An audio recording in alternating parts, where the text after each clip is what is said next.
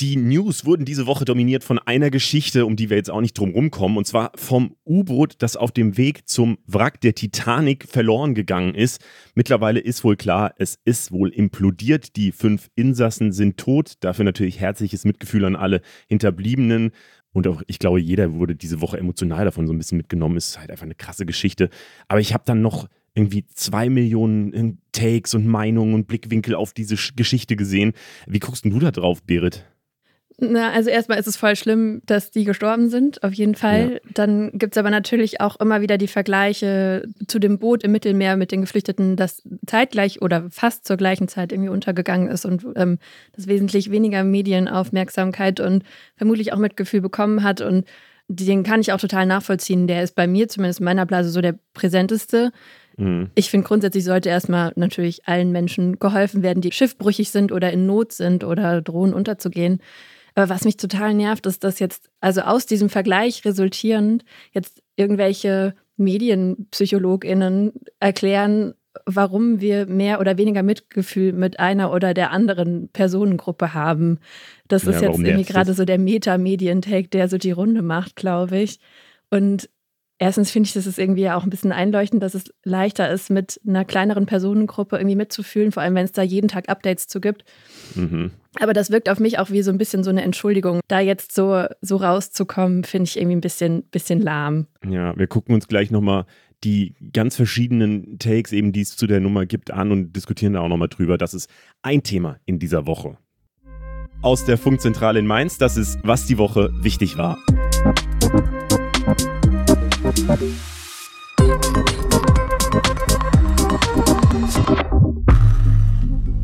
Hi, ich bin Leo Braun. Und ich bin Berit Ström.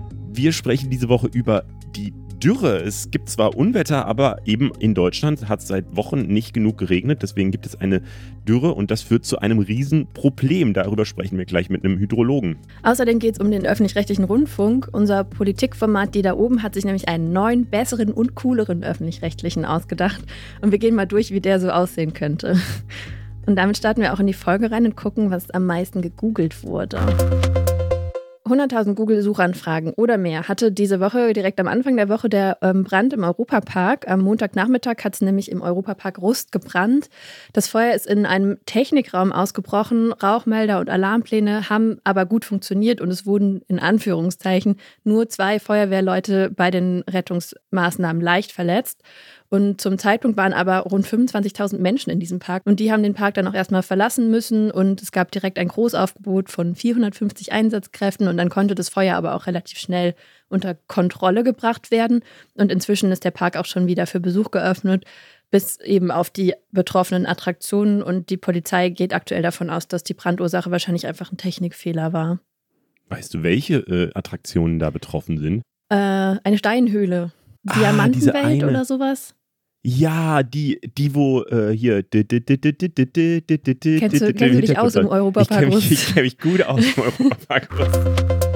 Viel gegoogelt wurde auch nach dem Helene Fischer-Unfall. Helene Fischer hat sich am Sonntag in ihrer Show in Hannover bei einer Trapeznummer nämlich verletzt. Sie ist ja bekannt dafür, dass sie äh, viel äh, ja, Artistik macht in ihren Shows, eben auch am Trapez und so weiter, dass sie äh, da singt und turnt in den Shows. Und ja, bei einem Positionswechsel am Trapez hat sie sich den Kopf an einem Balken gestoßen und hat danach ziemlich viel geblutet.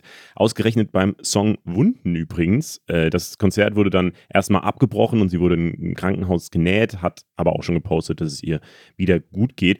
Ich habe dazu so ein Video gesehen, wo so ein Typ auf der Bühne dann eben erklärt, yo, Helene Fischer hat sich verletzt, wir müssen das jetzt so abbrechen. Und dann so einige in dem Publikum das ausbuhen Krass. Ich denke, hä, was wollt ihr denn? Wollt ihr, dass sie da verletzt weiter ihre Show wow. macht? Ja, das war, glaube ich, halt auch schon so direkt 20 Minuten nach dem Start. Das heißt, sie haben echt wenig von dem Konzert mitbekommen, aber das ist natürlich mega daneben. Und das U-Boot, das hat es natürlich auch in die Google-Trends geschafft. Nochmal ganz kurz die, die Fakten dazu. Das Tauchboot wurde seit Sonntagvormittag vermisst. An Bord waren fünf Menschen, ein Milliardär, ein sehr reicher Geschäftsmann und sein Sohn, ein Titanic-Forscher und der Chef der Firma, die diese Reisen anbietet. Und seitdem haben die US-Küstenwache und die kanadischen Rettungsdienste den Ozean abgesucht und am Donnerstag haben sie aber dann Trümmerteile vom Boot gefunden. Deswegen geht die US-Küstenwache jetzt von einer Implosion und keinen Überlebenden aus. Daten von einem akustischen Unterwassererkennungssystem von der US Navy weisen darauf hin, dass die Implosion vielleicht schon am Sonntag passiert sein könnte.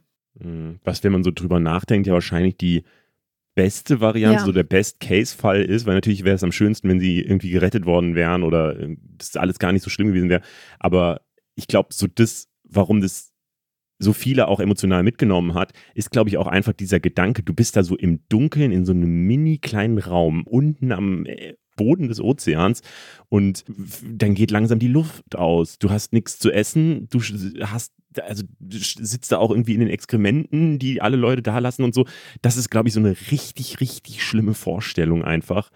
Und äh, deswegen ist so diese Vorstellung, dass es zumindest schnell ging für alle, ja. schon in, ja, gut, glaube ich. Ich habe auch irgendwie das Gefühl, so das war so gar nicht das Szenario, mit dem Leute gerechnet haben. Alle, für alle war es irgendwie so klar, die sind jetzt da unten und ja. warten auf Rettung. Gab ja auch am, ich glaube am Dienstag war das diese äh, Meldung, dass da Klopfgeräusche mhm. gefunden wurde in 30 Minuten Abständen. Da habe ich auch schon so Einordnung von irgendwelchen Leuten gesehen, die meinten, ja, das machen die extra, dass sie da diese 30 Minuten Zeit lassen, um Energie zu sparen, aber auch damit das äh, klarer auffällt auf diesen Sonar. So viel Interpretation. Wirklich das wurde so überinterpretiert, alles so. Aber das fand ich äh, tatsächlich so das Spannende, wenn wir mal da, also das Empathische und die Emotionalität mal so ganz rausgelassen. Weil natürlich, da sind Menschen gestorben und ich will da jetzt nicht unemotional drauf gucken und so. Aber ich fand es in dem Fall ganz bemerkenswert, dadurch, dass da alle drüber geredet haben und äh, alle Newsmedien und aber auch äh, Leute auf TikTok, auf, auf irgendwelchen sozialen Netzwerken und so, jeder so seinen Take zu der ganzen Geschichte hatte und die natürlich auch massiv Reichweite bekommen haben, fand ich so interessant, in welche Richtung die Leute gehen, weil das natürlich auch ja, zu unserem Job gehört, immer zu gucken, was, was erzählen wir jetzt zu einem Thema. Und in dem Fall haben wir uns bei äh, den Funk-Accounts, also ich glaube, im Funk-Netzwerk ist dieses Thema bisher überhaupt nicht vorgekommen. Auf Instagram haben wir nichts zu dem U-Boot gemacht. In keinem Funkformat haben wir das dazu gemacht, weil wir so das Gefühl haben, so relevant ist es wahrscheinlich nicht für uns und wir können da auch nichts Spannendes zu erzählen. Aber was Leute dachten, was sie dazu erzählen können, ist halt einmal natürlich so dieser News-Take, das ist glaube ich auch klar so, den wir jetzt ja auch abgehakt haben, so was ist passiert, wer, wer war in dem Uber drin, warum ist das passiert, warum ist das relevant und so. Ähm, ich finde so diesen What the fuck Take habe ich so auf TikTok ganz oft gesehen, so diese, weil da sehr so viel Verrücktes dabei war, so Gaming-Controller als Lenkrad in diesem U-Boot, äh, irgendwie, es gab keine Freigabe oder zumindest keinen Sicherheitscheck, so, das war nie ja, von, von Sicherheitsbehörden abgenommen, dieses U-Boot. Es gab wohl auf den, den Vertrag, wo dreimal auf der ersten Seite stand, dass man bei dieser Mission sterben könnte und so. Also das, das fanden viele krass so. Ähm, dann ging es nochmal für ein paar tiefer, so ein bisschen investigativer in Anführungszeichen, wo, wo sich ganz viele über diesen Chef von Ocean Gate Gedanken gemacht haben, der ja irgendwie sich selber so sehr als Visionär gefeiert hat, auch irgendwelche Leute gefeuert hat, die davor gewarnt haben, dass dieses U-Boot sicher ist. Und diese ganze Firma wirkt halt so jetzt gerade auch im Nachhinein einfach absolut shady irgendwie. Das finde ich auch eigentlich das Krasseste daran, dass man jetzt natürlich das Gefühl hat, ja, das könnte, hätte man echt wissen können. Und mhm. dass Leute sich aber vielleicht trotzdem dafür entschieden haben, entweder weil sie das nicht wussten oder weil sie es trotzdem in Kauf genommen haben. Das finde ich auf ja. jeden Fall super spannend voll diese Bilder von diesem U-Boot, wo so alles improvisiert ist, wo so mhm. Schilder mit so Edding gemalt sind und so und sich wirklich fragt so, wieso vertraut ihr dem allen so? Und irgend so ein Milliardär scheint ja auch kurzfristig vorher abgesagt zu haben äh, und halt dann nicht mehr so vertraut zu haben, mhm. dass das alles so gut funktioniert. Das fand ich auch interessant. Ähm, ja, es gab natürlich diesen Opfer-Take so, wer waren die Leute, die da reingegangen sind ähm, und äh, was, was haben die vorher gemacht? Dann dazu, was ich auch auf TikTok dann relativ viel gesehen habe, war so ein Gossip-Take dazu, weil von einem der Opfer, ähm, der Stiefsohn, war wohl ähm, diese Woche bei einem Blink 182-Konzert und hat das dann auch gepostet und dann noch insgesamt in dieser Woche noch mehr Bullshit irgendwie ins Internet geschrieben, wo alle dachten, hä, aber das ist ja schon, also dass er nicht trauert, ist ja seine Sache so, aber warum muss er dazu jetzt auch noch was posten? Also das ist doch nicht das richtige Verhalten und so. Das war so der Take von ganz vielen den fand ich irgendwie komisch, weil ich weiß nicht, der soll. Wir wissen doch gar nichts von diesem Mann, ob der trauert oder wie, die, wie das Verhältnis zu seinem Vater oder Stiefvater war und so. Ich finde dann so Leuten in Anführungszeichen vorzuschreiben, wie sie sich verhalten haben in so einer Situation, finde ich irgendwie ganz komisch. Ja, voll. Weiß nicht, dann ganz groß natürlich dieser Take, äh, wenn jetzt ein paar Milliardäre irgendwie im U-Boot sind, dann wird darüber so richtig riesengroß berichtet. Wenn tausende Tote im Mittelmeer sind, wird darüber nicht so viel berichtet. Ähm, ja, ich glaube, darüber können wir gleich nochmal reden.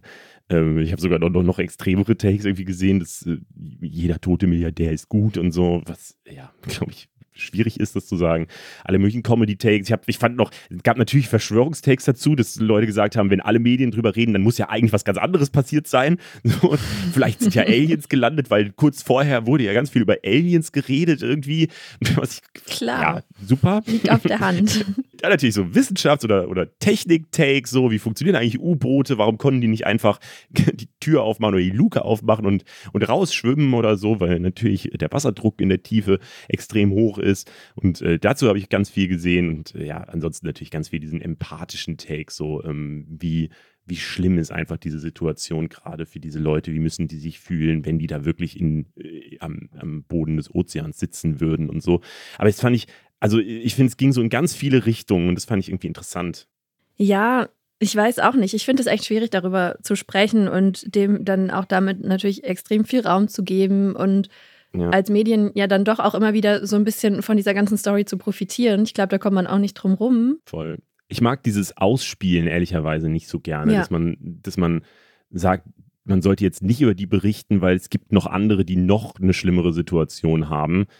Ich verstehe nämlich, warum natürlich Medien darüber berichten oder warum das auch so viele Leute beschäftigt und man sich halt dazu Videos anguckt und, und alle möglichen Sachen durchliest, weil das eben ja auch so eine Grundangst ist, weil das so eine besondere Situation ist, weil es natürlich auch mit der Popkultur irgendwie verknüpft ist, dass das auf dem Weg zur Titanic passiert. Mhm. Das ist ja auch ganz verrückt eigentlich und dass das einfach ja, auf eine Art spannend ist auch, äh, kann ich halt komplett nachvollziehen. Und äh, da gegenüber halt so die Flüchtlingsboote, die man halt, das hat man schon seit Jahren, weiß man, dass diese Situation so ist, dass es schlimm ist. Ja, es ist auf jeden Fall ein Gewöhnungseffekt da. Und das ist so und es ist voll tragisch. Hm. Aber ich würde vorschlagen, dass wir trotzdem da dann mal abhaken. Ja. Und wir, wir, wollen dann tatsächlich mal über dieses Bootsunglück im Mittelmeer auch nochmal reden. Ja, die Meldung kam nämlich ein bisschen zu spät rein für uns in der letzten Folge, deswegen hatten wir da, da noch nicht drüber gesprochen. Also letzten Donnerstag ist vor der griechischen Halbinsel Peloponnes ein Schiff mit hunderten Geflüchteten untergegangen. 104 Männer konnten gerettet werden, 81 wurden totgeborgen und die Internationale Organisation für Migration und das UN-Flüchtlingshilfswerk schätzen aber, dass es insgesamt bis zu 750 Menschen an Bord gewesen sein könnten. Dementsprechend sind wahrscheinlich mehrere hundert Leute einfach ums Leben gekommen. Unter Deck sollen sich auch noch viele Frauen und Kinder befunden haben. Die sind dann da im Prinzip einfach so eingekesselt worden. Ähm, das Schiff hat drei Tage vorher in Libyen abgelegt und sollte eigentlich bis nach Italien fahren. An Bord waren vorwiegend Menschen aus Pakistan, Syrien und den Palästinensergebieten. Und vor der griechischen Küste ist es aber dann gekentert und dann auch gesunken. Und jetzt geht es eben vor allem um die Frage, wie das überhaupt passieren konnte. Die griechische Küstenwache sagt, ähm, die Küstenwache und auch andere private Boote hätten das Boot verfolgt und Hilfsangebote über Lautsprecher gemacht und die Bootsinsassinnen hätten das aber ausgeschlagen und wollten lieber nach Italien weiterfahren. Und inzwischen gibt es aber auch Berichte von Überlebenden, die von dieser offiziellen griechischen Version ein bisschen abweichen. Die sagen nämlich, dass das Boot eigentlich durch einen Abschleppversuch von einem anderen Boot untergegangen sei. Von welchem Boot ist unklar. Es gibt aber jetzt trotzdem den Vorwurf, dass es so eine Art Pushback-Versuch von der griechischen Küstenwache gewesen sein könnte, um das Boot Richtung Italien zu ziehen und so aus dem griechischen Verantwortungsbereich raus. Das ist nicht belegt. Die griechische Küstenwache dementiert es zum Beispiel auch. Aber die griechische Justiz soll jetzt klären, was da wirklich passiert ist. Und der Staatsanwaltschaft beim griechischen obersten Gerichtshof hat schon ein Ermittlungsverfahren angeordnet. Und außerdem hat die Polizei in Pakistan offenbar auch schon zwölf mutmaßliche Schlepper festgenommen. Mhm. Und dieses Bootsunglück ist ungefähr 36 Stunden vor dem Verschwinden des U-Boots passiert. Da Darüber haben wir jetzt auch gerade schon gesprochen und wie gesagt, viele kritisieren jetzt, dass dem U-Boot viel mehr Medienaufmerksamkeit, Mitgefühl und Suchaufwand entgegengebracht wird. Obwohl es natürlich die wichtigere Geschichte ist, die viel mehr Leute betrifft, auch nachhaltig betreffen wird, so, ähm, weil das Problem wird ja eher schlimmer, so ähm, die Gründe für Leute, äh, sich auf diese gefährliche Flucht zu machen, äh, wird immer krasser. Und die Situation, äh, da haben wir hier vor, glaube ich, zwei Wochen drüber geredet, das Asylabkommen, was jetzt die EU plant, ähm, halt einfach die politischen Auswirkungen auf uns direkt in der EU ähm, sind eben auch äh, heftig mit dieser Frage, wie wollen wir mit so einer Situation umgehen, wie menschlich wollen wir vielleicht sein, wie sehr müssen wir auf äh, ja darauf achten, dass wir uns nicht überfordern und so. Ähm, das sind ja so die Fragen, die dahinter stehen. Ähm, so oder so. Ich habe mir nochmal die Statistik dazu angeguckt. Das was, was so ultra brutal ist, finde ich, wenn man sich anguckt, wie viele Leute einfach immer wieder auf dem Mittelmeer sterben. So wie viele Flüchtlingsboote da kentern und Leute da ertrinken. Also seit zehn Jahren sind es immer über 1000 Leute. Im, im krassesten war es 2016 mit über 5000 Leuten. Ähm, dieses Jahr sind es auch schon weit über 1000. Ähm, und ja, also das, ich finde, diese Situation ist so schlimm, wie sie gerade ist. Das kann einfach nicht so bleiben.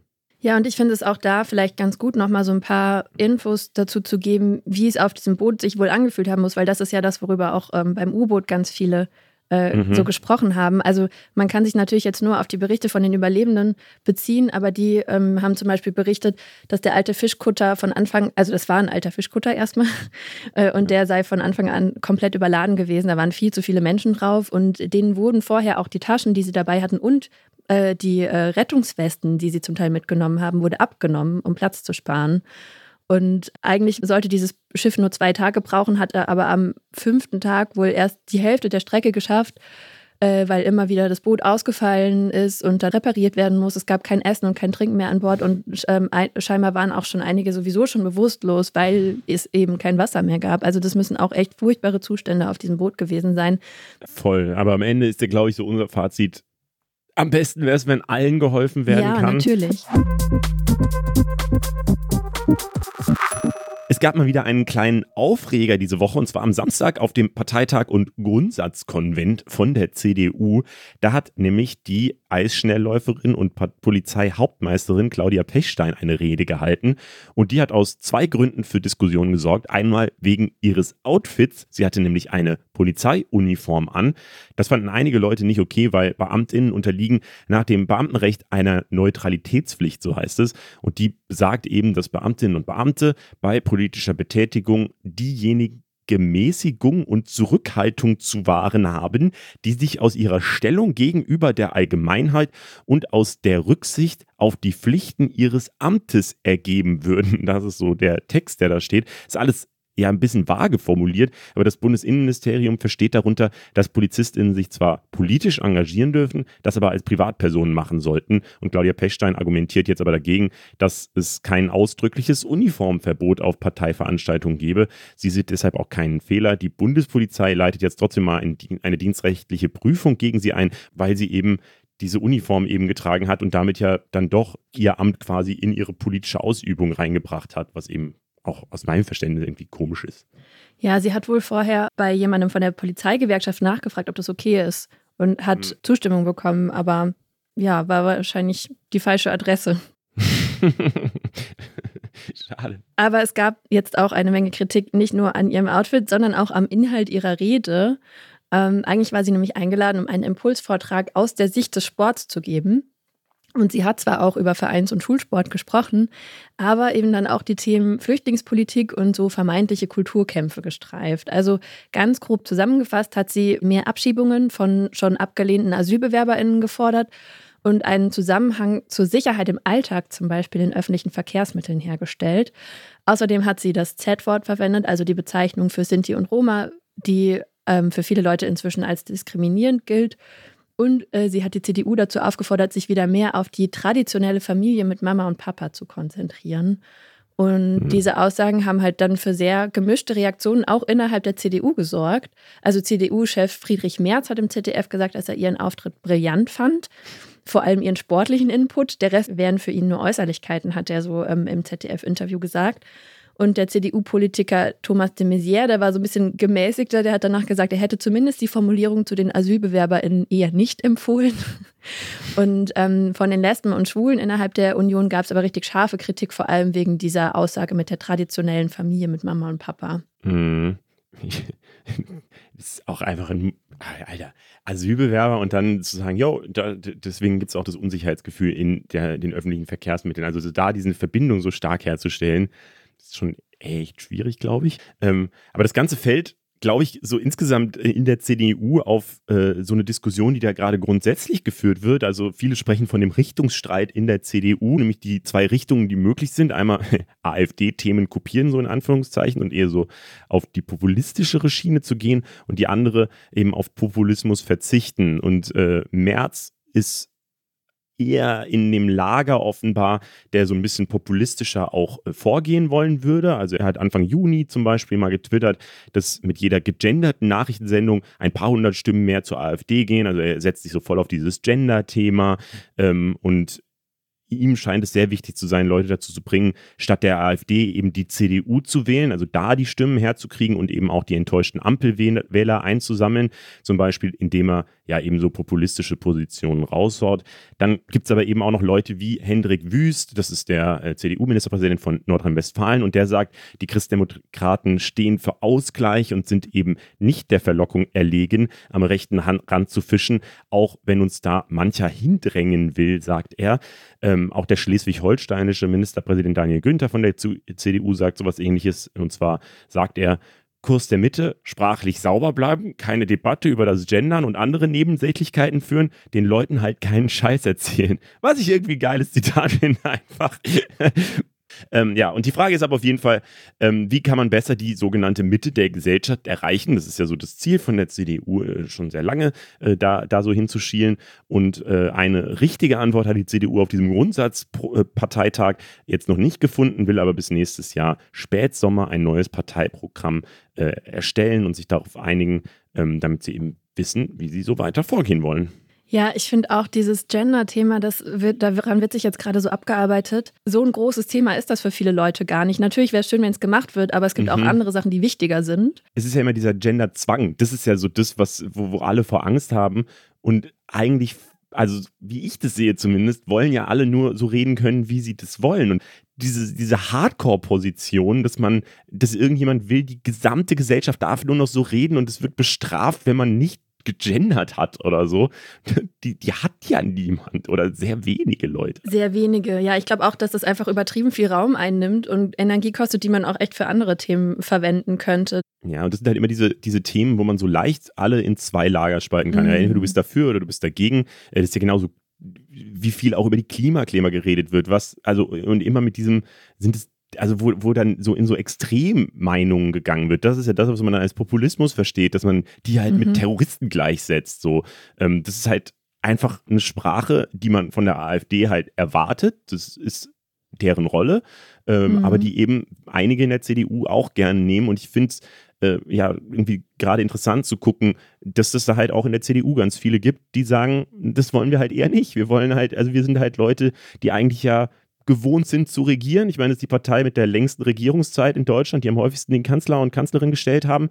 Ähm, und äh, die, die, deswegen vielleicht nicht so in so eine populistische Schiene, äh, die gar nicht so umsetzbar ist, ja eigentlich äh, gehen wollten oder sollten. Ja, und ob man damit dann wirklich so viele AfD-WählerInnen angeln kann, ist dann ja auch nochmal die Frage. Ja. Aber deswegen ist es jetzt auch besonders spannend, wie es jetzt in der CDU weitergeht. Da geht es ja jetzt, diese Woche wurde auch ziemlich viel über die Kanzlerkandidatur noch äh, gemutmaßt. Mhm. Ähm, also es gab da jetzt noch keine konkreten Ankündigungen. Eigentlich ist natürlich klar, dass ähm, CDU-Chef Friedrich Merz es gerne machen würde. Aber Henrik Wüst, von dem du gerade gesprochen hast, hat jetzt in der Rheinischen Post auf die Frage, ob er das sich vorstellen könnte, geantwortet, meine Aufgaben liegen aktuell in Nordrhein-Westfalen. Und das wird halt jetzt so voll als Vorab-Ankündigung oder sowas ähm, gelesen. Und äh, direkt darauf hat Friedrich Merz dann auch schon ähm, ziemlich hart gegen ihn ausgeteilt. Und da, also ich finde es so dann auch auf so einer Personalebene ganz spannend, was da jetzt dann vielleicht noch alles passieren wird und ja. was dann auch für die CDU und diesen Richtungsstreit da dranhängen wird. Voll. Aktuell rastet das Wetter ja wieder ziemlich aus. Diese Woche gab es mehrfach Meldungen von Tornados in Deutschland. Am Donnerstag Golfball, große Hagelkörner in mehreren Regionen und insgesamt halt einfach heftige Unwetter. Und das eben parallel zu einer Dürre, die wir eigentlich gerade erleben. Also in Deutschland regnet es seit Wochen nicht genug. Manche Städte und Kommunen überlegen sogar, das Gießen zu verbieten und rufen schon ihre BewohnerInnen auf, Trinkwasser zu sparen. In Spanien ist es noch krasser. Da wird das Wasser in einigen Regionen schon rationiert und es gibt große Ernteausfälle Ausfälle. Und es gibt auch jede Menge Bilder, vielleicht habt ihr gesehen, von ausgetrockneten Flüssen und Seen und so weiter. Also äh, da ist schon einiges im Argen, kann man glaube ich sagen. Wir wollen mal klären, wie heftig das wirklich ist und wozu vor allem das alles führen kann hier in Deutschland. Dazu sprechen wir mit dem Hydrologen Fred Hattermann vom Potsdam Institut für Klimafolgenforschung. Äh, hi Fred. Hallo, schönen guten Tag. Ehrlicherweise, ich war so ein bisschen überrascht, als das jetzt in den letzten Wochen immer wieder von Dürren geredet wurde, weil gefühlt hatten wir im Winter ja relativ viel Regen. Also ich habe auch gelesen, März war zum Beispiel der regenreichste März seit 20 Jahren. Ähm, und dann eben diese Woche ja auch wieder Unwetter und Regen und so. Also eigentlich gibt es ja auch Regen so. Warum haben wir trotzdem eine Dürre? Ja, das ist vollkommen richtig. Der Winter war sehr feucht, aber wir kommen eben aus sehr trockenen Jahren und das hat sich aufgebaut über längere Perioden. Es war sehr gut, dass es viel geregnet hat und die Oberböden waren auch schön feucht. Das war auch für die Landwirtschaft im Frühjahr recht gut, aber zum Beispiel die Bäume nehmen eben auch Wasser aus, aus tieferen Schichten und diese tieferen Schichten sind eben noch sehr trocken und das Wasser, was, was jetzt geregnet hat im Winter, ist eben noch nicht ganz durchgedrungen oder nicht in der Menge durchgedrungen bis zum Grundwasser zum Beispiel, wie wir es eigentlich brauchen. Und darum reden wir im Grunde immer noch von der Dürre und dann hatten wir ja dann irgendwann mal ab Mitte April den Regen wie abgeschnitten, also hat überhaupt nicht mehr geregnet. Und das ist eben auch nicht ganz üblich früher gewesen, dass wir eben so lange Perioden ohne Niederschläge haben. Dazu kommt natürlich, ähm, dass wir es insgesamt in Deutschland eben auch sehr warm haben mittlerweile, zwei Grad wärmer im Durchschnitt und, und es ist nicht nur der Regen, auf der anderen Seite, die Pflanzen brauchen auch einfach mehr Wasser, weil es eben ähm, wärmer geworden ist, weil mehr verdunstet und wir verlieren eben auch mehr Wasser wieder über die Verdunstung. Kann man das denn alles eindeutig auf den Klimawandel zurückführen? Also ist es, dass es wärmer wird, glaube ich, ja sehr klar, äh, aber äh, auch, dass es weniger regnet? Ja, also es ist einmal dieser, also was man nicht vergessen darf, der Wasserkreislauf ist einfach Teil des Klimakreislaufes. Und der Wasserkreislauf wird getrieben durch die Energie, die reinkommt. Das ist immer die Strahlung und die Wärme und die, die reinkommt. Dadurch ähm, verdunstet das Wasser und dann bilden sich Wolken und es kommt wieder irgendwo runter. Jetzt muss man natürlich genau angucken, wo das alles so passiert, also wo es wieder runterkommt, wo es verdunstet.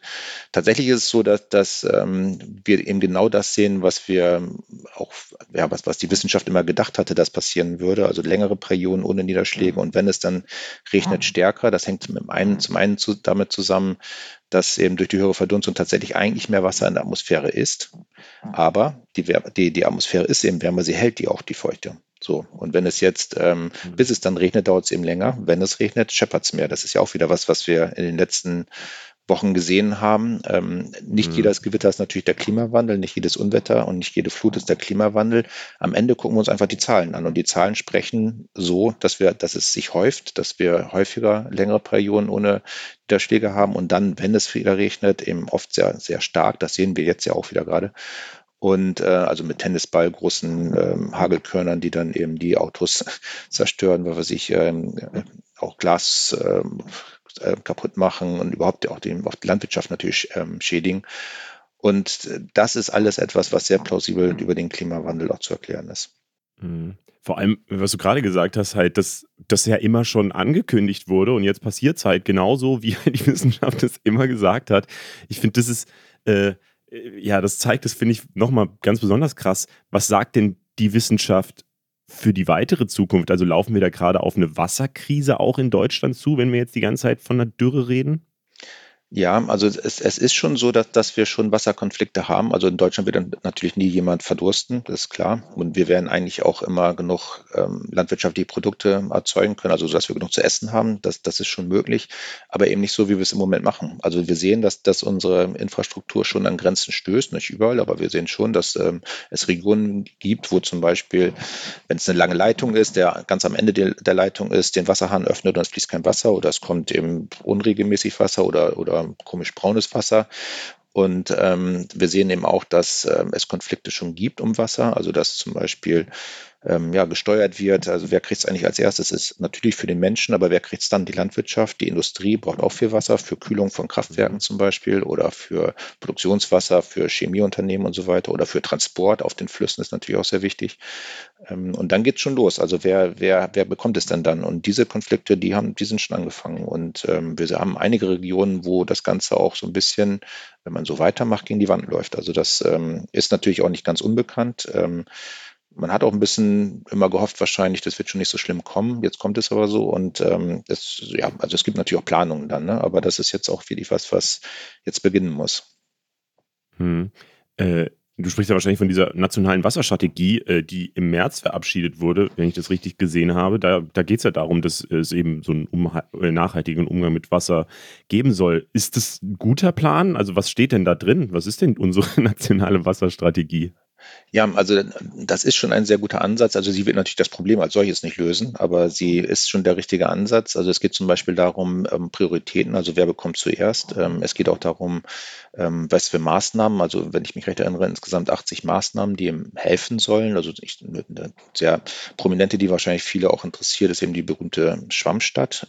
Das ist eben, wir merken ja, dass die, die Städte immer heißer werden, dass es im Sommer teilweise auf den Straßen nicht auszuhalten ist. Und da geht es eben darum, dass die Städte grüner werden sollen und diese grüneren Städte ähm, sollen dann eben auch, ähm, also das Wasser soll auch vor Ort versickern. Es soll nicht mehr einfach in die Kanalisation geleitet werden. Das führt natürlich, wenn man das gleich ableitet, schnell zu Hochwassern. Es soll also vor Ort versickern. Es soll entsiegelt werden, heißt es. Also die Straßen aufgebrochen werden an den Rändern zum Beispiel, so dass da ähm, ja also Kiesbetten sind, wo dann das Wasser einfließen kann. Das soll auch ein bisschen grüner sein. Und insgesamt werden das natürlich dann auch schönere Städte. Also sie sind grüner, ähm, die die Luftqualität ist besser. Ähm, wenn man das schön gestaltet, dann hat man einen kleinen See vielleicht, also der verdunstet und kühlt, wo auch ähm, ja, also ein bisschen Naherholung ist. Also ähm, man muss auch nicht alles, ähm, ja, es wird immer viel über negative Folgen gesprochen, sind sie ja auch, aber wenn wir jetzt also bei der Anpassung, dass das alles Geld kostet und dass das alles so schlimm ist und ähm, ähm, was wir alles machen müssen, aber wir gewinnen auch ganz viel. Also wir gewinnen im Grunde schönere Städte, wir lebenswertere Städte, familienfreundlichere Städte, wir schönere Landschaften, wenn wir es richtig anstellen und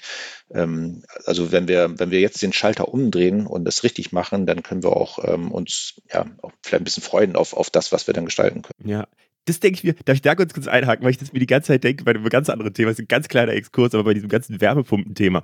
Wenn man da von vornherein gesagt hätte oder so eine Klimaanlage oder eine Wärmepumpe so gebaut hätte und entfunden hätte, dass sie auch kühlen kann, dass man halt sagt, ey, ihr könnt euch diese Wärmepumpe als neue Heizung einbauen, aber im Sommer kühlt ihr euer Haus dann auch noch, dann wäre doch jeder emotional komplett happy damit, so ein Ding einzubauen, oder? Weil jeder hasst ja. doch mittlerweile den Sommer nach.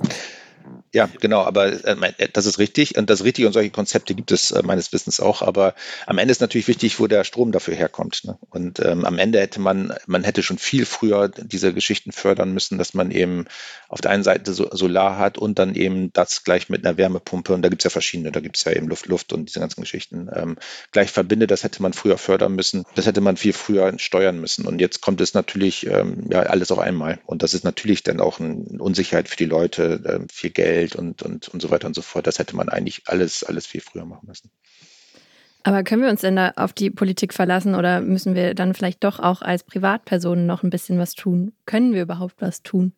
Naja, also natürlich kann jeder was machen. Also es hat natürlich seine Grenzen und, und ähm, jeder kann Wasser sparen, aber das hat auch seine Grenzen. Wir haben eigentlich ein sehr effektives Wassersystem und ähm, da kann man in Grenzen noch sparen, aber wo man wirklich relativ viel zum Beispiel als Einzelperson sparen kann und wo auch die Wasserwerke oft drunter stöhnen, ist eben diese zunehmende Bewässerung im, im Sommer. Also weil es eben mehr verdunstet und die, der Rasen immer sehr schnell ganz braun wird, ähm, wird natürlich mehr bewässert, aber da kann man natürlich im, in der Nacht bewässern und nicht über Tag. Das sind diese typischen Themen nehmen und auch angemessen bewässern, also einmal viel und dann eben länger nicht besser als, als jeden Tag etwas, ähm, weil das dann auch wieder schnell weg ist und, und diese ganzen Geschichten dann oder auch eben, dass man seinen Gärten so umgestaltet, dass er einfach mehr Schatten hat. Also da kann man ja auch mal ein bisschen in den Süden gucken, was machen die denn eigentlich? Den, den, denen geht es ja schon so.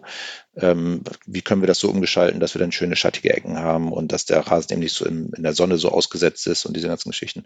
Das hat aber natürlich alles seine Grenzen. In, insgesamt muss es natürlich auch in einem politischen Rahmen passieren, weil man kann ja nur in, agieren in dem, was eben auch erlaubt ist. Und da, das ist auch oft schwierig. Also da, da, da ist auch die Gesetzgebung teilweise noch konträr. Und ähm, Genau, und dann kann natürlich jeder über sein Wahlgebiet. Also wir, wir wählen ja die Leute, die, die ähm, am Ende ja, unsere Politik gestalten und da kann man natürlich auch dann was machen.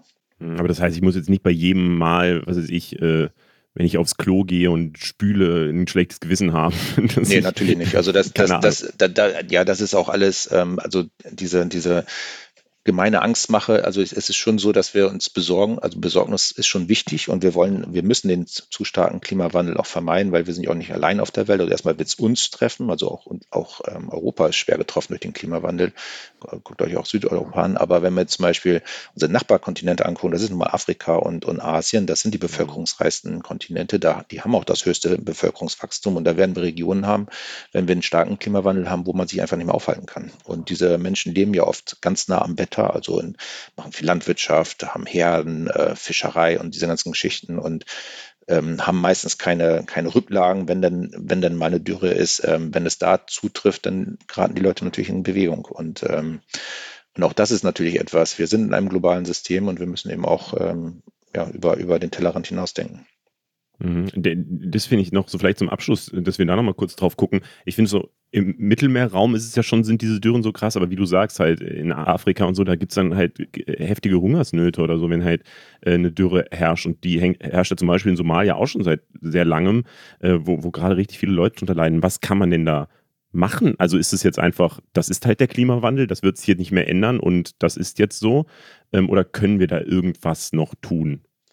Ja, also das, das ist, es ist schon so, dass, dass Afrika auch schwer durch den Klimawandel getroffen ist. Eigentlich gar nicht schwer, schlimmer als Europa, aber es trifft eben auf eine viel ähm, empfindlichere Bevölkerung, weil die eben praktisch ja, von Jahr zu Jahr lebt, oft. Und, ähm, es ist aber auch so, dass auch schon etwas passiert in Afrika. Also was jetzt ganz wichtig ist, also normalerweise ähm, haben natürlich ähm, Bauern ihre Felder da, wo es eigentlich genug regnet. So, und jetzt ändert sich das gerade.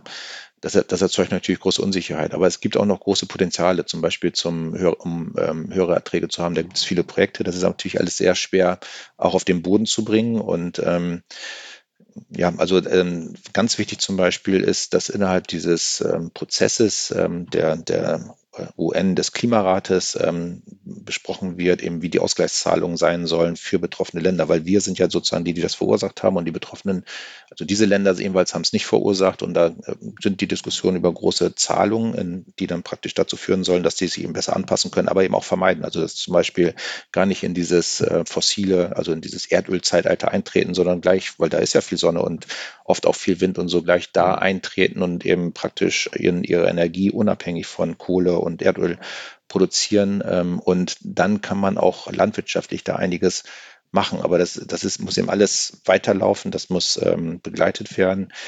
Die, die Menschen sind auch nicht blöd, also da, da passiert auch einiges. Ne? Aber ähm, es ist eben auch einfach so, ähm, naja, wenn, es sind oft kleine, kleine Bauernhöfe zum Beispiel, kleine Farmen, ähm, dann haben die Menschen äh, mehrere Kinder, also das, das reicht dann bloß noch für ein Kind. Also wir müssen uns auch darum kümmern, ähm, was passiert denn mit den Menschen, die eben nicht mehr auf dem Land leben können. Also da gibt es natürlich eine große Landflucht und wir müssen eben auch dafür sorgen, dass diese Menschen eine Perspektive haben vor Ort. Also dass sie zum Beispiel Industrie, Handel, Wandel haben, ähm, damit die eben vor Ort auch ihr, ihr Leben gestalten können und eben nicht ähm, fliehen müssen oder, oder auswandern müssen. Und das ist also in, insgesamt eine Riesenaufgabe und das wird auch so gesehen, aber es ist im Einzelnen eben alles sehr schwierig in der Umsetzung. Aber manchmal ist es ja auch so, umso größer die Probleme, umso mehr Innovation gibt es auch, umso mehr Initiative und das müssen wir eben gestalten. Hm. Fred Hattermann war das. Vielen Dank und danke auch, dass du immer so, so lösungsorientiert geantwortet hast. Ich finde es richtig äh, gut, äh, diese Perspektive zu haben nochmal. Ja, vielen Dank. Also ich finde auch, also ähm, also nicht den Kopf in den Sand stecken, sondern ähm, anfassen, anpacken. Gut. So, danke. Kyla Scheiks hat ein neues Video veröffentlicht als Nachklapp von ihrem Rammstein-Video von vor zwei Wochen. Und darin hatte sie ja erzählt, was sie auf einem Rammstein-Konzert angeblich erlebt hat. Und danach waren die öffentlichen Reaktionen auch ziemlich heftig. Und jetzt mit dem neuen Video hat sie auch wieder für Gesprächsstoff gesorgt und darin spricht sie eben nochmal stärker über sexuelle Belästigungen. Auch das hatte wieder knapp zwei Millionen Klicks.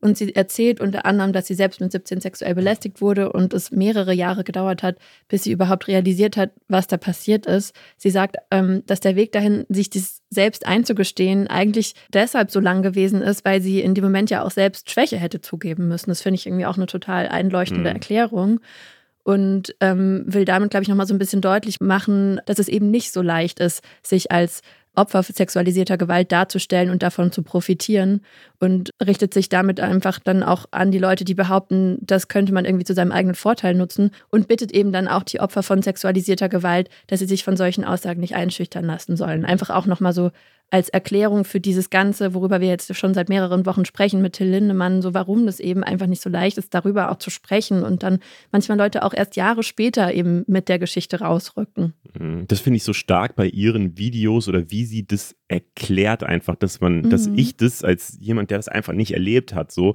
dass ja. ich das äh, auch emotional bei ihr so gut nachvollziehen kann, wie, wie, wie schwer das ist, sich Sachen so selber einzugestehen, weil ich keine Ahnung, ich kann, also ich kann das voll nachvollziehen, äh, wie, wie, schwer das auch ist, selber einzugestehen, dass man selber Opfer in einer Situation war mhm. und eben mhm. keine Kontrolle hatte und so. Ähm, und das macht sie sehr plastisch und deswegen finde ich diese Videos, die sie da gerade äh, macht, sehr stark und sehr wichtig auch für die Diskussion, um das eben nachvollziehen zu können. Ähm, aber ja, auch unter diesem Video gibt es natürlich das, was äh, gerade ja offensichtlich normal zu sein scheint, dass man äh, ganz viel Victim Blaming macht und äh, eben ihr dann wieder vorwirft, dass sie äh, ja da die Situation jetzt gerade ausnutzt für Aufmerksamkeit und so weiter und das sowieso alles nicht so äh, stimmen kann, weil sie ja in der Situation selbst nichts gesagt hätte und deswegen sich jetzt nur nachträglich als Opfer darstellen will. Und da frage ich mich halt, wie kann man dieses Video gucken und dann zu diesem Schluss kommen? In Magdeburg will der US-Tech-Konzern Intel eine neue Microchip-Fabrik bauen. Mikrochips, sagt man Microchips oder Mikrochips? Hm. Für 30 Milliarden Euro soll das auf jeden Fall gebaut werden. Und Deutschland hat diese Woche gesagt, wir geben 10 Milliarden davon dazu, also ein Drittel. Äh, dass es solche Wirtschaftsförderungen gibt, das ist relativ normal. Aber es sind jetzt eben nochmal drei Milliarden mehr, als ursprünglich geplant gewesen war. Und Intel sagt eben, es wird halt alles teurer, deswegen brauchen wir auch mehr Geld so. Und die Bundesregierung sagt, Deutschland darf eben nicht abgehängt werden technologisch. Äh, diese Mikrochips sind ja einfach überall drin, also in Handys, in Laptops, in Waschmaschinen, in Autos, sogar in Beatmungsgeräten und so weiter. Also wirklich über, überall. Und Deutschland will sich eben äh, mit dieser Fabrik jetzt äh, ein bisschen unabhängiger machen von Asien und Nordamerika, was aus meiner Sicht auf jeden Fall eine gute Idee ist, dass, dass wir da nicht so komplett abgehängt werden. So. Es geht aber natürlich auch um Jobs. Intel verspricht 7000 Jobs für den Bau der Fabrik und dann 3000 Jobs in der Produktion und Entwicklung der Chips, was gerade für Ostdeutschland wahrscheinlich eine gute und wichtige Perspektive ist. Deswegen ist es da, glaube ich, äh, für, die, für das Bundesland einfach sehr wichtig. Ähm, ich finde es aber trotzdem voll schwer, das Ganze einzuordnen, weil das Ziel, wie gesagt, glaube ich, ist komplett richtig und wichtig. Wir brauchen eben diese Chips und wir müssen unabhängiger werden. Ähm, und vermutlich funktioniert das nur mit Geld und Subventionen und so. Aber es gibt dann eben auch diese Gegenseite, ähm, die eben sagt, aber das ist halt ein Drittel so. Und Deutschland kriegt dafür erstmal nichts direkt so. Also wir haben dann nicht ein Drittel der Anteile von Intel und verdienen dann auch mit oder so, sondern es ist halt wirklich einfach erstmal eine Förderung. Und äh, das halt gerade in der Zeit, wo ansonsten an vielen Stellen ja gerade gespart werden muss, Entsprechend gibt es eben die Kritik zum Beispiel von Clemens Fürst, der ist Präsident vom Institut für Wirtschaftsforschung IFO und der hält diese Subventionen für fragwürdig. Andere kritisieren, dass ein großer Anteil des Gewinns von Intel an seine Aktionäre gehen würde ja, zur Einordnung, vielleicht muss man da trotzdem nochmal sagen, die USA fördern solche Unternehmen und neu, neuen Fabriken und so weiter gerade auch ganz extrem mit diesem Inflation Reduction Act und locken so eben auch ganz viele Technikfirmen in den USA. Und äh, ja, da gibt es quasi, quasi gerade diesen Wettkampf der verschiedenen Länder um die besten Unternehmen und Fabriken und so. Und man kann aber, glaube ich, auch schon sagen, die großen Gewinner von diesem Wettkampf sind dann vermutlich auch die großen Unternehmen.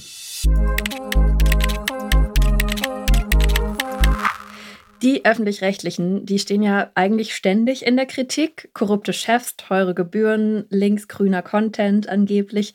Darüber beschweren sich auch bei uns auf Insta immer wieder richtig viele Leute.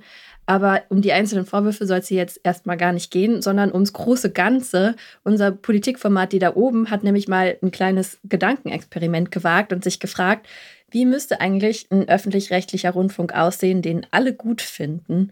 Und darüber sprechen wir jetzt mit Linda Friese, die ist nämlich Autorin von dem neuen Video. Hi Linda. Hallo ihr beiden.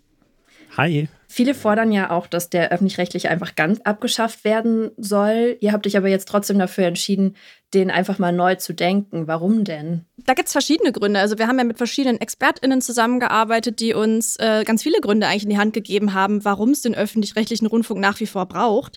Ähm, das, der erste und wichtigste ist erstmal, dass es verlässliche Informationen geben muss. Ne? Also es braucht verlässliche Informationen von einem Medium. Und was macht die Information vom ÖRR so verlässlich? Ja, der OER ist halt unabhängig. Also der ist unabhängig von der Wirtschaft, der ist unabhängig von der Politik und kann deswegen ganz frei heraus berichten und die Leute informieren. Und das ist so das, der, der, der Kern quasi des Ganzen, weswegen man das auf jeden Fall nach wie vor braucht. Ähm, und weitere Aspekte, die wir dann so ein bisschen besprochen haben, waren dann noch, dass der die Leute zusammenbringt, also dass er Content für alle macht und die Leute an einen Tisch zusammenholt und damit im Endeffekt auch die Demokratie und den Zusammenhalt in der Gesellschaft stärkt. So, und dafür braucht man öffentlich-rechtlichen Rundfunk. Es gibt natürlich auch ganz viele andere private Medienhäuser oder Nachrichtenportale, aber die müssen sich halt alle auch mit der Wirtschaft quasi gut stellen, weil die zum Beispiel Werbepartner oder so brauchen. Und das braucht der ÖR eben nicht. Ich glaube, man muss äh, dazu vielleicht auch nochmal sagen, dass wir natürlich alle unglaublich gebiased sind, weil wir im öffentlich-rechtlichen ja. Rundfunk auch arbeiten. Aber wir arbeiten da ja nicht nur, äh, weil wir da halt gerade zufällig einen Job gefunden haben, sondern glaube ich auch, weil wir irgendwie dieses System auch gut finden. Also ich kann es zumindest für mich so sagen, dass ich immer denke, es wäre so nice, wenn es so einen richtig starken, richtig coolen öffentlich-rechtlichen Rundfunk gäbe, den alle richtig cool finden, wo alle sagen, yeah, ARD und ZDF und Funk und wer auch immer haben wieder was richtig Nices gemacht. So, ähm, aber wir sehen natürlich auch, dass es manchmal nicht so ist und deswegen, also ich bin selber auch bei die da oben äh, mit als Redakteur am Start. Ähm, deswegen äh, habe ich auch äh, den Entstehungsprozess dieses Videos intensiv begleitet und äh, fand es gerade mal so spannend, sich diese Frage zu stellen, wie äh, könnte es denn richtig gut sein? Wie könnte das besser sein so? Aber vielleicht du hast dich halt am intensivsten damit beschäftigt. Was sind denn aus deiner Sicht so die größten Probleme, die es da gerade gibt? Oh, das ist eine lange Liste. Also man kann auch gucken, von welcher Seite man das irgendwie betrachtet. Also ich würde sagen, ähm, es gibt ja Kritik von intern, also von Leuten, die im oder für den öffentlich-rechtlichen Rundfunk arbeiten, aber auch so im, äh, ne, ne es gibt ja ganz viel Medienberichterstattung auch über die Probleme des ÖRR.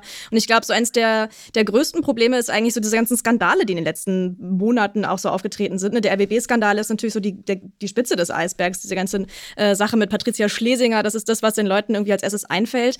Ähm, es gibt aber natürlich noch ganz viele andere Sachen, äh, was wir auch äh, bei die da oben in so Kommentarspalten immer wieder lesen, dass viele Leute einfach beklagen, dass die Berichterstattung nicht ausgewogen genug wäre. Ne? Also es ist halt irgendwie zu linksgrün oder zu regierungstreu, was immer oder ne, was immer das so heißen mag. Ähm, das wird uns immer wieder vorgeworfen, ähm, dass die Recherche quasi nicht, nicht gut genug sind. Also gerade gegenüber Funkformaten gibt es ja immer wieder auch so Shitstorms, dass die Sachen nicht gut genug sind. Es gibt ja auch so eine neue Studie, die da irgendwie aufgeploppt ist, die das auch nochmal zumindest auf einige Funkformate bezogen irgendwie analysiert hat.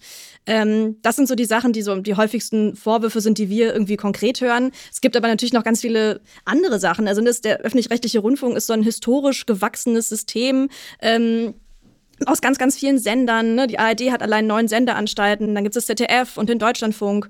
Ähm, also es gibt ganz viele verschiedene einzelne Sender und auch noch Spartenkanäle. Und das macht historisch gesehen quasi auch alles Sinn. Aber wenn man sich heute anguckt, könnte man schon die Meinung haben, es wäre ein bisschen viel. So, und es gibt alles irgendwie auch doppelt und dreifach. Und zum Beispiel haben wir bei die da oben auch so eine Umfrage gemacht bei Instagram, also unsere Community gefragt, was die denn eigentlich äh, ändern würden beim öffentlich-rechtlichen Rundfunk, wenn sie was ändern könnten. Und ähm, das am meisten genannt wurde, waren tatsächlich diese Doppelstrukturen, also dass es zu viel doppelt und dreifach gibt. Ähm, so typische Beispiele waren die Berichterstattung zur Queen-Beerdigung ähm, oder auch, ähm, ich glaube, in Jan Böhmermanns Beitrag ähm, Ende letzten Jahres wurde das auch schön plastisch gemacht, dass es ja so wahnsinnig viele Verbrauchermagazine gibt, die irgendwie alle das Gleiche machen gefühlt. Und das wurde uns auch echt, das, das kam oft als Beispiel. Und das ist, glaube ich, das, was auch so wahrgenommen wird von außen, was echt nicht so nicht so rund läuft, wenn man sich fragt, warum gibt es alles doppelt und dreifach und warum muss ich im Monat dafür auch noch 18,36 Euro bezahlen. So, das ist natürlich dann, was am Ende immer kommt. Die, der Rundfunkbeitrag ist das, was dann immer Leute kritisiert und was dann auch dazu führt, dass Leute dann ja, das System nicht so akzeptieren, wie es ist und da Sachen ändern wollen. Aber jetzt mal ganz kurz zusammengefasst, weil euer Video geht ja gar nicht so kurz, sondern sogar eine ganze Stunde. Wie würde denn der öffentlich-rechtliche aussehen, den alle mögen? Ja, ich glaube, äh, alle mögen ist natürlich so eine Sache. Also ich glaube, alle mögen wird es nicht geben. Du wirst immer Leute haben, die irgendwas äh, irgendwann auszusetzen haben. Oder wir haben auch in einem Video ja definiert, dass wir für gewisse Leute auch trotzdem keine Bühne bieten wollen. Keine Ahnung, Leute, die jetzt irgendwie den Klimawandel leugnen oder äh, antidemokratische Positionen vertreten oder, äh, weiß ich nicht, gruppenbezogene Menschenfeindlichkeit oder sowas. Das soll alles keinen Platz haben, auch im neuen ÖR nicht. So, ne? Deswegen, man wird nicht alle Menschen glücklich oder zufrieden machen damit. Aber Ziel wäre es natürlich, möglichst viele Menschen zufrieden damit zu machen ähm, oder zufriedener zu machen mit dem System. Und Wir haben verschiedene Punkte zusammengetragen. Genau, einmal sind das so die fünf Kriterien, die wir sowieso am Anfang definiert haben, warum es den öffentlich-rechtlichen Rundfunk dringend braucht. Das ist zum einen, ähm, dass, ne, dass es verlässliche Informationen braucht, die soll es weiterhin geben. Es soll unabhängig sein von der Wirtschaft und von der Politik. Ähm, es soll mehr Mitspracherecht aber auch für die Community geben. Wir haben das Community-Rat genannt, also das soll ein Gremium geben, quasi, bei dem ähm, alle sich einbringen können, die wollen, für die man, für das man gewählt werden muss und dem einfach eine breiter breite gesellschaftliche Debatte statt, darüber stattfindet, was im öffentlich-rechtlichen Rundfunk alles gemacht werden soll. Weil das ist auch eine Frage, die in unserem Video quasi nicht abschließend beantwortet werden konnte, weil wir haben in unserer Instagram-Umfrage von sehr, sehr vielen Leuten, das war, glaube ich, die zweithäufigste Antwort, die wir bekommen haben, äh, zu hören bekommen, dass es weniger Unterhaltung geben soll im öffentlich-rechtlichen Rundfunk und auch keinen Sport oder diese ganzen Shows und so nicht mehr. Was uns tatsächlich überrascht hat, dass es so viele Leute fordern. Und unsere ExpertInnen, die wir gefragt haben, waren unterschiedlicher Meinung dazu. Also ein paar haben sehr gute Argumente für Unterhaltung ge äh, gefunden, haben gesagt, hey, ähm, Unterhaltung führt Menschen zusammen, Unterhaltung sorgt für Gesprächsstoff, man muss sich auch mal entspannen und können und es soll ja auch Content für alle gemacht werden. Also man mu muss ja auch alle Leute erreichen. Das geht mit Unterhaltung einfacher als mit, keine Ahnung, einer siebenstündigen Doku oder so.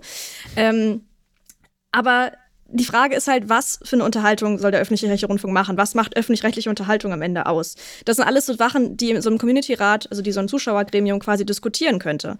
Ähm, und wofür der auch noch gut wäre, wäre, dass es gibt ja viel Kritik, auch teilweise berechtigte Kritik am öffentlich-rechtlichen Rundfunk oder an verschiedenen Formaten. Und die müsste halt direkter an die Redaktionen rangetragen werden. Es müsste dann größeren, größere Transparenz, einen größeren Austausch geben. Und auch dafür wäre dieser Community-Rat, so haben wir das eben genannt, gut, um da halt so eine Schnittstelle zu haben, quasi zwischen den Redaktionen und den ZuschauerInnen. Und ähm, genau, dass man da einfach eine direktere Verbindung hat, sich da selber mit einbringen kann.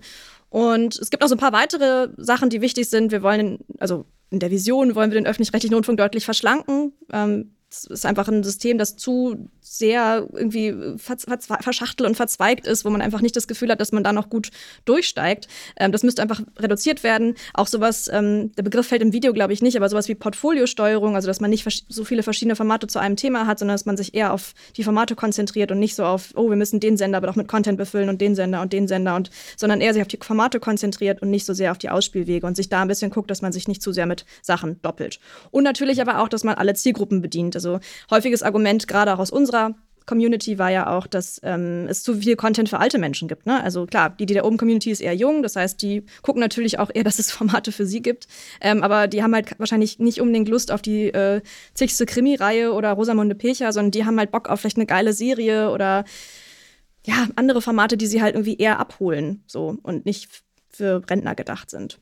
Ihr hört schon, es sind sehr, sehr, sehr viele Themen in diesem Video und das ist auch ein langes Video. Da wird dann auch nochmal lange drüber geredet, ob es die GEZ-Gebühr, also den Rundfunkbeitrag, so wie er, wie er aktuell ist, überhaupt geben muss oder ob es da Alternativen gibt. Ähm, schaut euch deswegen das Video gerne an. Das ist in der Podcast-Beschreibung auch verlinkt. Was ich mich jetzt noch so im Nachgang gefragt habe, ist, jetzt haben wir da so, ein, so eine Vision irgendwie hingebaut und gesagt, so könnte es eigentlich nice aussehen. Was glaubst du, passiert denn damit? Also was müsste denn passieren, dass sich das wirklich ändert? Ja, das ist eine ziemlich gute Frage, die wir uns natürlich auch in der Recherche häufiger gestellt haben. Ähm, wir haben jetzt erstmal diese Vision dahingestellt, diese Utopie ja gewissermaßen, weil es ist ja sehr unwahrscheinlich, dass das jetzt morgen so eingeführt wird. Allein schon, weil wir ja von dieser Prämisse ausgegangen sind, hey, wir denken uns jetzt mal ein ÖRR aus, wenn es heute noch keinen gäbe. Aber es gibt den ÖRR ja nun mal. Es gibt ihn und den wollen wir auch jetzt nicht abschaffen. Ähm, aber es müsste sich halt, glaube ich, in den Führungsetagen, es müsste sich bei den Leuten, die was bewegen können, auch in der Politik einfach, glaube ich, so ein, so, ein, so ein Sinneswandel stattfinden, dass man sagen kann, hey, wenn das System so weiterläuft, wie es jetzt ist, es gibt sogar selbst innerhalb des Systems, so selbst unter Leuten wie uns, die im System oder für das System irgendwie arbeiten, äh, so viele Kritikpunkte und berechtigte Kritikpunkte. Es muss sich was ändern, wenn wir wollen, dass dieser öffentlich-rechtliche Rundfunk uns erhalten bleibt. Weil wir wollen an dieser Idee festhalten. Wir halten diese Idee für super wichtig. Aber wenn wir die nicht verlieren wollen und die Akzeptanz in der Bevölkerung nicht komplett verlieren wollen, dann muss sich was ändern. Dann muss man ernsthaft irgendwie mal anfangen, an Sachen, auch, auch an schmerzhaften Sachen vielleicht zu drehen und nicht nur sagen, ja, wir schalten jetzt hier Spartenkanal XY ab, den, von dem sowieso noch niemand was gehört hat. Also das kann man gerne machen, aber ich glaube, das ändert nichts. Und dann werden Leute auch nicht sagen, sagen, ah cool, da zahle ich jetzt gerne 18,36 Euro im Monat für. So, ich glaube, man muss den Leuten was bieten, wofür sie gerne Geld zahlen oder auch argumentieren, warum sie da überhaupt Geld zahlen müssen. Ne? Also es war ein ähm, Argument auch von einer Expertin im Video, das ich ähm, echt schön fand. Wir zahlen ja auch Steuern für Opern oder für Theater, auch wenn wir nicht in die Oper oder ins Theater gehen. So, ne? Also und deswegen zahlen wir auch den öffentlich-rechtlichen Rundfunk, auch wenn wir ihn vielleicht gar nicht nutzen, aber weil er eben gesellschaftlich wünschenswert ist, wie sie immer so schön gesagt hat. Also weil er halt die Demokratie stärkt und uns was für unsere Gesellschaft tut. Und ich glaube, das muss den Leuten auf jeden Fall klar werden. Ja, und vielleicht kann man sogar auch im öffentlich-rechtlichen Rundfunk dafür sorgen, dass man mehr für die Gesellschaft tut. So. Also, dass man halt wirklich, ich glaube auch immer, dieses Doppelstrukturen-Ding ist für mich auch immer so der größte Pain, weil ich mir auch immer denke, statt dreimal irgendwie, keine Ahnung, zu irgendeinem Thema zu recherchieren, wäre doch viel besser, wenn man das einmal macht und dafür dann aber mehr Budget hat und wirklich nochmal mehr in die Tiefe gehen kann und so, und halt wirklich mehr so bewegen kann. So, auch wenn es natürlich ist so leicht gesagt irgendwie. Ja, aber ich kann mir schon vorstellen, dass es da noch eigentlich Potenziale gibt. Total, weil es ja auch super viele Leute gibt im, äh, im ÖR, die irgendwie richtig Bock haben, was zu machen und auch richtig Bock haben, Qualität abzuliefern. Da hat keiner Bock zu sagen, oh ja, ich mache jetzt die Dienst nach Vorschrift und dann ist es wurscht. Es gibt so viele Leute, auch junge Menschen, die richtig Bock haben, im System was zu verändern. Ich habe auch mit ganz vielen Volos gesprochen, also quasi der nächsten Generation äh, an Leuten, die hier im ÖR ausgebildet werden. Und die haben auch alle so viele Ideen und, und ich würde mir einfach sehr wünschen, dass das gehört wird und dass sich wirklich was ändert, damit das ein System ist, das auch in Zukunft einfach funktioniert. So. Und ihr seid ja jetzt auch im Endeffekt gar nicht so weit weg von der aktuellen Version gelandet mit eurer Utopie. Das zeigt ja vielleicht auch so ein bisschen, also dadurch, dass ihr ja auch viel mit Expertinnen gesprochen habt, dass das jetzt alles schon gar nicht so unsinnvoll ist, wie es gerade gemacht wird, nur dass es da einfach so sehr viel Luft vielleicht noch nach oben gibt an dem einen oder anderen Punkt. Total. Ich glaube, es hat auch viel damit zu tun, wie der ÖR sich verkauft. Also bei ganz vielen Dingen, es wird ja auch immer wieder so vorgeworfen, dass die Politik sich halt so krass einmischt. Und es gibt ja auch Dinge, die so ein bisschen einfach irgendwie nicht so gut rüberkommen. Zum Beispiel, wenn jetzt gerade beim RBB gibt es eine neue Intendantin, die war mal stellvertretende Regierungssprecherin. Ähm, das mhm. wirkt natürlich nach außen noch irgendwie erstmal nicht so gut. Dabei wissen wir in den Redaktionen natürlich trotzdem, dass bei uns niemand anruft und sagt, hallo, ihr müsst jetzt aber mal irgendwie netter über die SPD berichten oder so. Aber trotzdem kann ich verstehen, dass für Leute, die keine Ahnung vom ÖR von außen haben, dass es für die dann irgendwie so wirkt, dass die Politik da irgendwie mit reinredet und die Berichterstattung lenkt. Und da fände ich es einfach mal gut, wenn es mehr, wenn die Kommunikation nach außen besser auftreten würde, wenn man das transparenter machen würde, wie Dinge ablaufen, wenn man den Leuten ganz klar sagt, hey, so und so läuft es hier und ihnen auch die Möglichkeit gibt, mitzumachen. Deswegen war unser Community-Rat uns so ein großes Anliegen, weil wir einfach glauben, dass es, wenn Leute sich wirklich aktiv mit einbringen können und da mitmachen können, es eine höhere Akzeptanz einfach haben würde. Hm, über diesen Community-Rat habe ich auch gesehen, ganz viele Leute äh, unterstützen so diese Ideen in den Kommentaren. Und ich, und ich glaube, gerade darüber äh, könnte mit, mit mehr Feedback, mit mehr Leuten, die äh, wirklich da mitsprechen können und so, ähm, kann, kann schon wirklich geholfen werden, so ohne dass jetzt alle durcheinander reden sollen. Aber ich glaube, in so einem Rat, wo eben nicht irgendwie nur Politiker und so äh, Leute, die jetzt vielleicht nicht unbedingt das normale Volk äh, repräsentieren, vorsichtig ausgedrückt, ähm, auch wenn das eigentlich schon die, der Anspruch eigentlich immer war, so vom Rundfunkräten und so. Aber wenn, wenn das noch ein bisschen besser funktionieren würde, dann äh, könnte damit, glaube ich, auch schon tatsächlich viel geholfen sein. Wir können, glaube ich, noch stundenlang über dieses Thema reden. Ich habe auch noch einen Verbesserungsvorschlag übrigens. äh, einer, über den ihr jetzt gar nicht so sehr gesprochen habt, ist auch die Art und Weise oder die Wege, die in den Journalismus oder in den öffentlich-rechtlichen Rundfunk überhaupt führen. Weil das ist ja auch was, was in den meisten Fällen mit ziemlich vielen Hürden verbunden ist. Es ist wirklich gar nicht leicht, zum Beispiel so ein Volontariat zu machen. Dafür muss man Zeit und Geld mitbringen, sich darauf vorzubereiten. Und das schließt einfach in vielen Fällen einfach von vornherein auch eine Gruppe an Menschen aus. Und dann ist es auch logisch, dass zum Beispiel immer wieder die Kritik kommt, dass vieles am öffentlich-rechtlichen Rundfunk zum Beispiel zu akademisch abläuft oder so. Oder dass auch gerade diese Perspektiven oft vielleicht nicht so zugänglich für alle sind. Und das hat ja auch sehr viel damit zu tun, wer dann tatsächlich den Journalismus macht. Und das wäre von mir noch ein Wunsch für euren neuen öffentlich-rechtlichen. Äh, ja, ist auf jeden Fall ein super wichtiger Punkt. Also diverse Besetzung haben wir irgendwie in unserem Video auch als einen Punkt untergebracht. Äh, in jeglicher Hinsicht kann man das natürlich nicht durchsetzen. Es wäre natürlich auch wünschenswert, eine diversere Besetzung innerhalb von politischen Positionen irgendwie zu haben. Aber generell wäre wünschenswert, dass einfach alle Menschen aus der Bevölkerung im öffentlich-rechtlichen Rundfunk repräsentiert sind, sowohl in der Redaktion als auch in den äh, sonstigen e Führungsetagen oder anderen Etagen, äh, als auch in diesem ähm, Gesellschafts- oder Community-Rat, der dann noch mitentscheidet. Also das wäre super wichtig, weil dann ist es halt ein gesamtgesellschaftliches Projekt und das als solches auch dann wahrgenommen wird. Ne? Ja, ich glaube, wir könnten noch sehr lange, sehr viel weiter drüber reden, weil es auch ein spannendes Thema ist und weil wir natürlich auch alle knietief drinstecken. Aber danke auf jeden Fall für äh, die Zusammenfassung von eurem Video. Ja, sehr gerne. Und am Ende machen wir noch eine kleine Runde kurz, kurz News mit äh, den Sachen, die äh, wir auch noch wichtig finden, für die wir aber jetzt keinen Platz mehr haben. Und zwar einmal Andrew Tate und sein Bruder kommen vor Gericht. Andrew Tate war ja mal Boxer, ist aber vor allem, glaube ich, bekannt geworden in den letzten Jahren, weil er auf TikTok und anderen sozialen Netzwerken frauenfeindliche und chauvinistische Statements rausgehauen hat. Er gilt so als der Posterboy der sogenannten Manosphere, die äh, als sehr problematisch angesehen wird. Er wurde dann vor einem halben Jahr in Rumänien festgenommen und wird jetzt eben tatsächlich angeklagt wegen Menschenhandel, Vergewaltigung und Bildung einer kriminellen Vereinigung. Konkret wird den beiden unter anderem vorgeworfen, mehrere Frauen mit der sogenannten Loverboy-Masche sexuell ausgebeutet zu haben und das wiederholt für einen längeren Zeitraum. Andrew Tate bestreitet die Vorwürfe und spricht von einer politischen Verschwörung gegen ihn. Wir haben ein kleines Update zu letzter Woche. Da haben wir ja über häusliche Gewalt gesprochen und uns auf die Polizeikriminalstatistik von 2021 bezogen.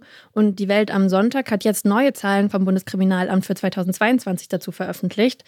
2022 wurden 179.179, also 197, 107, Opfer von häuslicher Gewalt registriert. Und das ist ein Anstieg um 9,3 Prozent im Vergleich zum Pandemiejahr 2021. Und während des Lockdowns und der Pandemie hat man ja eigentlich auch schon mit einem Anstieg gerechnet. Aber es ist jetzt einfach im Nachhinein trotzdem mhm. nochmal krasser geworden. Nochmal ansteigt, so ja, das ist schon Ja, um zwei Drittel der Opfer sind Frauen. Nach wie vor ist die Dunkelziffer super groß. Es ist zwar auch möglich, dass inzwischen einfach mehr Leute das zur Anzeige bringen, aber unabhängig davon ist natürlich Gewalt einfach ein sehr ernstzunehmendes Problem, häusliche Gewalt in jeder Form.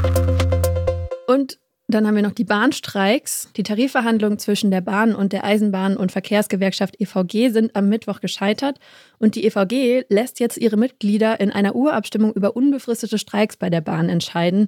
Die Urabstimmung könnte vier bis fünf Wochen dauern, aber es kann auch schon während der Urabstimmung gestreikt werden und ansonsten ziemlich wahrscheinlich dann in den Sommerferien. Das waren es für die Themen für diese Woche. Schreibt uns gerne, wie ihr die Folge findet. Äh, danke euch allen, wenn ihr zugehört habt. Mein Name ist Leo. Ich bin Berit. Wir sind Funk. Funk ist ein Angebot von ARD und ZDF. Und als Infotier diese Woche haben wir Katzen. Ciao. Hallo, ich bin Eva Schulz und das ist mein Interview-Podcast Deutschland 3000. Hier verbringe ich immer so eine gute Stunde mit Menschen aus ganz verschiedenen Bereichen, irgendwo zwischen Pop und Politik. Von Gästen wie Schauspieler Frederik Lau, Eva Schulz, grüße dich. Musikerin Nina Tschuba. Ich hoffe, ich rede nicht zu viel. Nein, das ist der Sinn. Und Entertainer Riccardo Simonetti. Das ist ganz schön viel Interview. Ich finde, du könntest auch mal was preisgeben hier. Bis hin zu Bundeskanzler Olaf Scholz. Wer einen solchen Krieg beginnt wie jetzt Russland gegen die Ukraine, wird niemals, selbst wenn alle militärischen Erfolge sich einstellen würden, Gewinner sein. Mein Ziel ist, diesen Leuten so zu begegnen, wie ihr sie vorher noch nie gehört habt. Äh, aber es ist eine alte Kinderpsychiatrie, in der ich auch drin war mit zwölf. Eva, was soll ich sagen?